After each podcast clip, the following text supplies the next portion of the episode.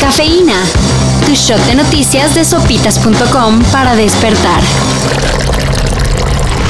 Lo escucho un poquito ronco eh, en el Sí. tema de. Amanecí de- ronco. Sí, si nos puede Este, hablar un poco de voy a eso. hacer la prueba más tarde, pero yo creo que es gripe.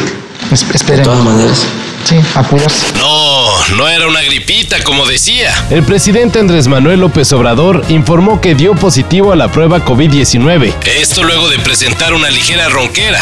¿Qué acabas de decir? Nada, he tenido un déjà vu. ¿Qué ocurre? Un déjà vu suele ser un fallo en Matrix. Ocurre cuando cambian algo. AMLO asegura que tiene síntomas leves. Pero aún así se mantendrá en aislamiento. Ahora a ver qué pasa con parte de su equipo de trabajo con el que tuvo contacto. El titular de la Profeco, por ejemplo. Aunque Omicron no es tan letal como otras variantes del COVID-19, Las autoridades no quieren jugársela y en Tlaxcala han decidido prohibir la entrada a centros comerciales a personas no vacunadas. algo similar pasa en Jalisco, donde se estará pidiendo el certificado de vacunación a quienes quieran ingresar a eventos. ¿Sabías que puedes descargar tu certificado de vacunación COVID en internet y por WhatsApp? Así que si van a ver a las chivas, Será con certificado en mano, si no, pues no. ahorita la cosa está difícil. Pero se espera que dentro de una semana se aligere. Por ello siguen confirmándose eventos, uno de ellos los Kings of Convenience en la CDMX. Erlenoy y compañía confirmaron ayer su presentación en el Teatro Ángela Peralta. Al principio solo sería una fecha, pero como los boletos se agotaron en minutos, se abrió una más. Así que serán los días 23 y 24 de febrero. Y apúrense, porque se están acabando. We'll meet again after several years, several years of separation. Médicos de la Universidad de Maryland hicieron historia al trasplantar por primera vez el corazón de un cerdo a un paciente.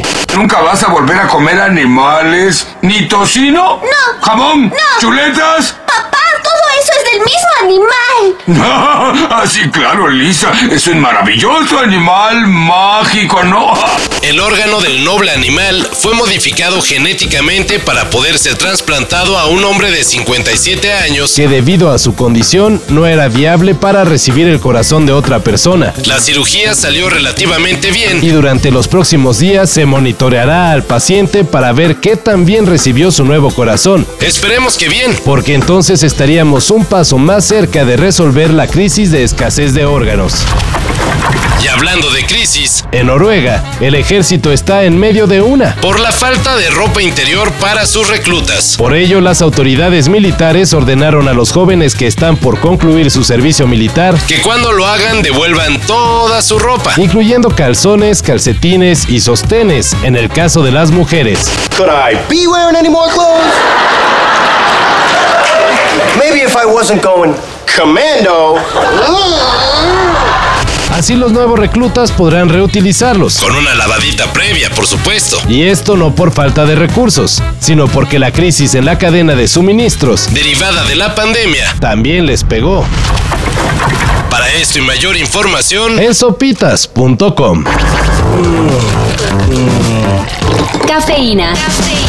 Shot de noticias de sopitas.com para despertar.